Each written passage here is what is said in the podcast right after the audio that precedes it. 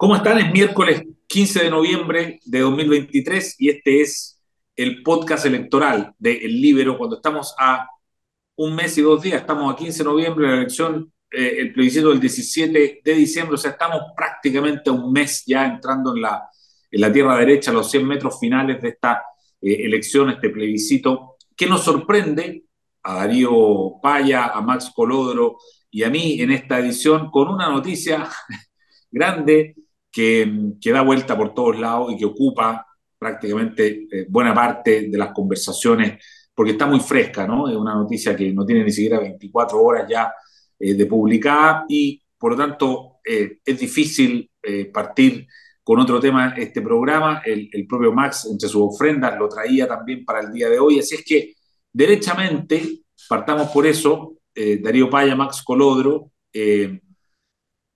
qué efectos electorales puede tener el famoso caso de los audios filtrados eh, de esta reunión que sostiene el abogado Luis Hermosilla con otras dos personas eh, de la plaza. Darío, partimos por ti hoy día. ¿Qué efectos electorales le ves tú a este, esta bomba noticiosa que nos ha sorprendido? Mm. ¿Y qué, qué efecto puede tener? Porque estas cosas, todo va a depender de cómo de cómo evolucione la criatura, ¿no? De qué cosas vayan pasando los días siguientes. las historias que tienen efecto son las que se alargan. Entonces, claro, esto va a tener judicialmente un desarrollo muy largo, pero la pregunta es si noticiosamente aparecen eh, nuevas, eh, hay nuevos golpes periodísticos, digamos. ¿eh? yo creo que potencialmente tiene dos efectos electorales de cara al plebiscito. Por un lado, puede que sea una gota más en esa, no quiero tribalizarla, en, en esa emoción, en, en ese caldo emocional que se expresa en el váyanse todo, no quiero nada, son todos iguales, eh, que están en contra de todo y que en alguna medida alimenta hoy día eh, el en contra. Eh, de manera un poco irónica, trágica, una tragedia irónica, una ironía trágica, no sé cómo decirlo, porque eh, es un sentimiento presente sobre todo en ese votante obligado, ese que votó porque el voto era obligatorio, eh, y, y que lo único que quieren, es parte de esa emoción, es limitarle los privilegios a la clase política, eh, es quiere que se terminen este tipo de cuestiones y que se dediquen de sus problemas, y no no ha llegado el punto de claridad informativa, de claridad política, para que se den cuenta que votar en contra es eh, perder la oportunidad de oro de, rayarle la cancha a la, clase política eh, y que no cierra nada votar en contra, sino que deja todo absolutamente abierto. Por eso digo que es como una cuestión que es como una ironía un poco trágica, digamos. ¿eh? Entonces podría tener algún efecto marginal en eso, ser un elemento que se suma. Y, por otro lado, eh, tiene un segundo efecto que es que es una distracción respecto al proceso constituyente, alarga un poquitito más esta cancha que una mezcla de desinterés, con falta de información, con desinformación, que por supuesto les, le, sirve al que va ganando, al que va adelante, en este caso al en contra, que lo único que no quieren es que pase nada. Y que se alargue lo más posible este ambiente de que la atención esté centrada en otra cosa y postergar la llegada de ese momento, que yo considero inevitable y quiero hablar de eso después, eh, en que se produzca la información, la claridad política, lo que significa el a favor, el en contra, etcétera, etcétera. Así que yo te diría que por, esos son mis tres comentarios. Veamos si esto se alarga o no periodísticamente. Eh, segundo, te alimenta un poquitito una de las vertientes emocionales que están en juego. Y, tercero, eh, posterga un poquitito que se centre la atención en, en el debate plebiscitario propiamente tal. Perfecto. Max, ¿cómo lo ves tú? Yo estoy de acuerdo y creo que aquí el, tema de fondo, a mi juicio, eh, es el cómo este, este incidente, este hecho, este elemento, puede contribuir, y yo creo que lo va a hacer de manera importante, a profundizar un estado de ánimo y un ambiente de cierto deterioro político y institucional. La sensación de que hay un cuadro, un clima donde las instituciones están sufriendo un, fuerte deterioro. Aquí hay dos instituciones muy importantes comprometidas en esta denuncia. Tenemos que ver qué es lo que va a pasar en términos de las investigaciones que se están empezando recién a abrir, las investigaciones judiciales, las, las investigaciones propiamente políticas. Eh, pero el hecho concreto es que aquí hay dos instituciones, el Servicio de Impuestos Internos y la Comisión para el Mercado Financiero, que son dos instituciones muy, muy importantes a nivel económico, eh, que aparecen comprometidas en una situación muy grave de, coimas. Eh, por lo tanto, yo creo que el, clima general de deterioro institucional es yo creo que lo que, se ve más afectado, más profundizado por, eh, por la denuncia, por los antecedentes que se conocen ahora, por esta grabación. Y efectivamente, yo creo que aquí es muy probable que dado el contexto, estamos a, poco más de un mes de este plebiscito tan importante. Hoy día, mencionabas, Eduardo, eh, 15 de noviembre se cumple otro aniversario, cuatro años del acuerdo político del año 19. Hace exactamente cuatro años que tuvimos el, por la paz y la nueva constitución se llama. Claro, tuvimos, hace exactamente cuatro años tuvimos este acuerdo que nos permitió a, abrir hasta este cauce constitucional que nos tiene hoy día a un mes de un plebiscito. Yo creo que eh, efectivamente esto puede jugar más bien a favor de los que están por rechazar, en el sentido de instalar esta idea de que aquí finalmente eh, son todos parte de un contubernio un, una casta finalmente. La idea, esta la idea que ha estado tan fuertemente instalada en la elección presidencial en Argentina, la idea de la casta, y de que aquí, va, aquí lo que está operando y lo que se está dejando en evidencia con estas denuncias y con estos antecedentes es de algún modo el cómo funciona una élite económica para poder eh, eh, lograr impunidad o lograr eh, ciertos objetivos eh, en, en, en, el tema penal, en los, en los ámbitos penales.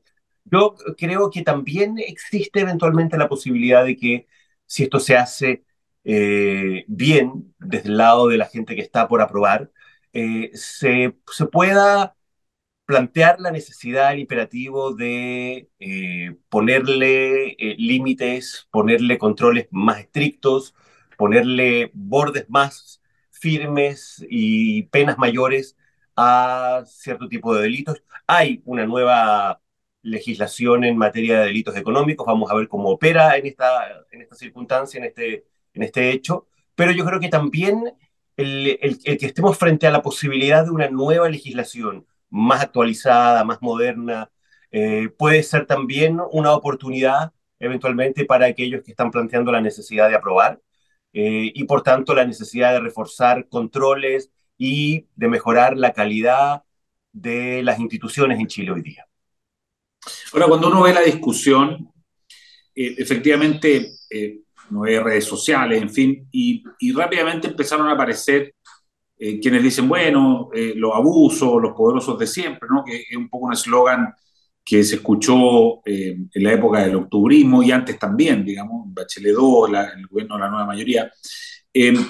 pero, por otro lado, se habla, digamos, de, de esta, esta, situación de que el abogado Hermosilla era el abogado del eh, eh jefe de asesores eh, del segundo piso del, presidente Boric y, su, digamos, el reconocimiento, digamos, de que él fue eh, comunista en su juventud. Es, ese tipo de cosas, digamos, es, otro porque está claro que la agenda de los abusos a quien favorece pero el, el, tema de Crispi, el tema del Partido Comunista, eh, eh, eh, ¿logrará entrar? ¿Es un tema que ustedes, por ejemplo, lo ven en la franja, Darío? Eh, que, este tema aparezca en los spots de la franja, la que parte de hecho pasado mañana? Sí, francamente no sé, porque eh, yo, o sea, creo que hay un cierto, casi un neteo. ¿eh? eh, en términos de los clientes que puede haber tenido como, como abogado Hermosilla. Entonces, eh, no, no, no creo que, que, dé para, que dé para eso. ¿eh? Eh, habría que tener mucha perso desde, desde la izquierda para pretender usarlo y no, no me imagino a la gente del, a favor eh, utilizándolo. Capaz, ¿eh? capaz que la, la, creatividad a ratos da para todo, pero no, en principio no lo veo. Sí, Max, ¿tú lo ves como tema de campaña de franja? No, no lo veo como un tema de campaña, pero lo que sí tiendo a coincidir contigo en que aquí lo que se instala y lo que se refuerza, un poco también eh, reforzando mi propio argumento, es que eh, esta es una lógica, esta lógica de los abusos eh, transversal. Hermosilla es un abogado que ha trabajado para todos los sectores políticos, es uno de los abogados más requeridos cuando ha habido situaciones penales complejas en eh, dirigentes políticos de todos los sectores y que de alguna manera se conecta esa lógica, esa transversalidad, con lo que ha estado pasando en el último tiempo con el Frente Amplio, con el Partido Revolución Democrática en particular, eh, a raíz de lo que fue la incorporación de esta nueva generación y de este nuevo sector al gobierno y que rápidamente entran también en la lógica de los abusos y en la lógica de cómo hacerle trampas al sistema. Lo que, lo que finalmente Camila Vallejos nos dijo el otro día, que sonó un poco medio contraintuitivo, pero finalmente responde a esta lógica, es aquí eh, se, aprovechan estos modus operandi, lo que hacen es aprovecharse de los forados y de las brechas institucionales. Bueno, aquí lo que de alguna manera estamos observando es cómo finalmente las brechas, las brechas institucionales son literalmente saltadas por eh, eh, lógicas de, corrupción, de coimas, de pago de favores. Entonces, yo creo que aquí la, mirada finalmente que va a quedar instalada a nivel ciudadano eh, es, va a ser una mirada de una lógica muy transversal, de ver a todos como parte de lo mismo, e incluso, como te digo, a estos jóvenes que van, a las nuevas generaciones que van incorporándose también, que terminan rápidamente entrando en, en estas lógicas. y por lo tanto veo muy difícil que alguien pueda efectivamente eficazmente sacarle algún provecho político para su sector en medio de la disputa electoral. Muy bien. Eh, Darío, tú tienes tu, ofrenda para el día de hoy entrando en materia ya constitucional, digamos, de lo que, de lo que se trata este plebiscito que viene. Sí, mira, para graficar el punto y, y, por qué quiero compartir una imagen del Instagram del presidente, es porque para el Partido Comunista, para el Frente Amplio, para el presidente Boric, un eventual triunfo de la favor representa, representaría una victoria estratégica generacional, gigantesca. Y, no quieren hacer nada que pueda alterar este cuadro político. Lo único que quieren es que se prolongue este ambiente de falta de interés, desinformación, mala información. Eh, y yo creo que algo que es gráfico eh, es ver el Instagram del presidente. No sé si podemos compartir esa imagen, no, a lo mejor está en, pantalla ya. Porque eh, esta es una imagen del presidente ayer eh, que comentó en su Instagram que en la mañana subió al Cerro San Cristóbal. pero la verdad que si uno piensa en, en, la imagen que uno tiene del presidente en los últimos 15 o 20 días, es o hablando de los panamericanos, o de la Teletón, o de los Parapanamericanos, o de la Teletón, o los Panamericanos, o los Parapanamericanos, o la Teletón, y ahora hay un anunciado un viaje a la Antártida y un par de ceremonias entre medio. O sea, nada que se parezca a gobernar, salvo que asociemos gobernar con, con, con, con lo que pasa con esas figuras en los países, sobre todo en que hay regímenes parlamentarios, pero hay un presidente que nadie sabe muy bien qué es ni qué hace, que está para las ceremonias nomás. ¿eh? O los vicepresidentes de Estados Unidos, que siempre se quejan que los tienen para los puros cortes no, no gobiernan, como distanciados de la tarea de gobernar. Entonces la pregunta es, es ¿por qué? ¿Ah? Eh, y, y, eso tiene una lógica, que es el estudiado silencio del que creo que hablé la semana pasada, para evitar alterar de cualquier manera un cuadro en que, según las encuestas, tienen una ventaja, se ha reducido considerablemente la última semana, pero siguen teniendo una ventaja y, esa ventaja, como digo, a mi juicio se traduciría en una victoria generacional, estratégica, gigantesca para, para el Frente Amplio, para el Partido Comunista y para el presidente Boric. Por la sencilla razón de que la agenda que ellos quieren avanzar, y que lo han dicho, lo vienen diciendo hace varias décadas, siempre tuvo como obstáculo la constitución del 80. Bueno, sucede que si gana el en contra, lo que queda es una constitución a la que los quórums para modificarla se le bajaron a los más bajos del planeta, en que todo lo que daba un colchón de estabilidad al país, que estaba en las leyes orgánicas constitucionales, bueno, se eliminó el quórum orgánico constitucional, con una mayoría en el Congreso se modifica toda la regulación en materia de libertad de enseñanza, Fuerza Armada, autonomía del Banco Central, eh, concesiones mineras, carabineros, tribunales, CERVEL, todo. Eh, es una victoria gigantesca. ¿ah? Entonces, hacer cualquier cosa que cuando falta tan poco para la meta altere eso, eh, es algo que quieren evitar a toda costa. Ahora, yo creo que eso está condenado a... Es, como estos esfuerzo de tapar el sol con un dedo, porque eh, el, el, el, el en contra hoy día se nutre de, sobre todo, eh, esa emoción de la que hablábamos antes, muy prevalente en gente que el año pasado votó rechazo, que no quiere nada con este gobierno, que no, sus intuiciones están completamente distanciadas de las intuiciones de la izquierda que nos gobierna, eh, pero entre los cuales hay un ambiente de desinformación. Mira, una anécdota, pero y, Eduardo, tú que, que, tienes que hablar con mucha gente dedicada a la política, te lo comentarás. Rostros conocidos, gente que es conocida de derecha, los paran en la calle, en sus distritos, y les dicen, nosotros, a gente que está por él a favor, y le dicen, estamos todos alineados, vamos a votar todos con usted, vamos a votar rechazo. O sea, es gente que no ha hecho el salto de que haber votado rechazo el año pasado pensando en que no le pegaran manotazo a tus pensiones, ahora un texto que garantiza que no le peguen el, el manotazo a tus pensiones y, es una razón para votar a favor. No han hecho ese salto. Pero es inevitable que la gente y ese voto obligado, como se le llama, se termine informando, porque se informa tarde, vota con poca información, pero se informa. Es inevitable que eh, el país, la gente con toda claridad se entere de que eh, el Partido Comunista y el Frente Amplio y el presidente quieren que gane él en contra. Ah, esas cosas son inevitables que se van a producir más temprano que tarde, se va a aclarar esta confusión natural. Eh, y, claro, sería una ironía gigantesca que esta victoria estratégica colosal eh, pudiera al final eh, nutrirse de, votos desinformados de, esta gente que en el fondo quiere todo lo contrario. Eh, ¿Para qué te digo si es de algunos votos desinformados, mal informados o mal informantes de, algún sector de la derecha? por eso hablaba hace un rato de esta ironía trágica. Pero, pero presidiendo esta escena desde el gobierno está esta imagen de un presidente dedicado a hablar de, de cualquier cosa, eh, pero lo más lejano posible de la tarea de gobernar. Y, no me voy a entrar yo en los comentarios que se le hacen, eh, que le hace la gente en ese posteo ah, de Instagram al presidente, pero que direccionalmente dicen eso. ¿Por qué no se dedica a gobernar un rato. ¿eh? Eh, no, cuestionan ni el horario al que anda en bicicleta, ni que es un martes, ni siquiera se meten en eso.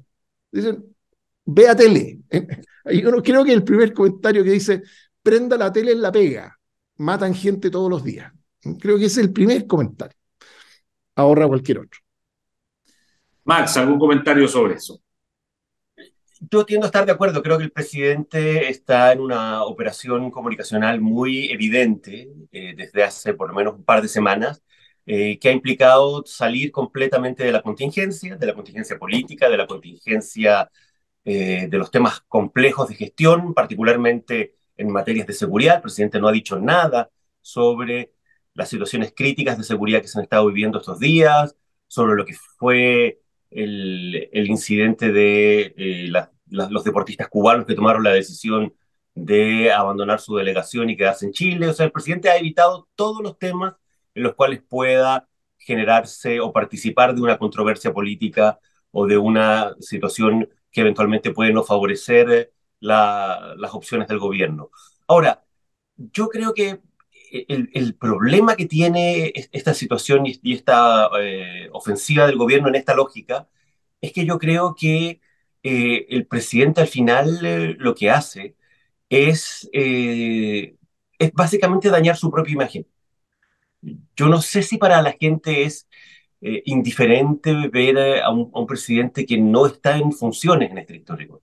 O sea, un presidente que puede estar andando en bicicleta a las 11 de la mañana un día laboral. Eh, un, presidente que puede pasarse horas en la tarde viendo deporte como ocurrió durante los Panamericanos. O sea, dejar eh, su labor, dejar la pega. O sea, ¿Qué chileno normal puede pasarse varias horas en la tarde eh, en horario de trabajo mirando el deporte? Eh, o andando, a las andando en bicicleta por el cerro a las 11 de la mañana. Yo creo que en eso el presidente es muy poco cuidadoso.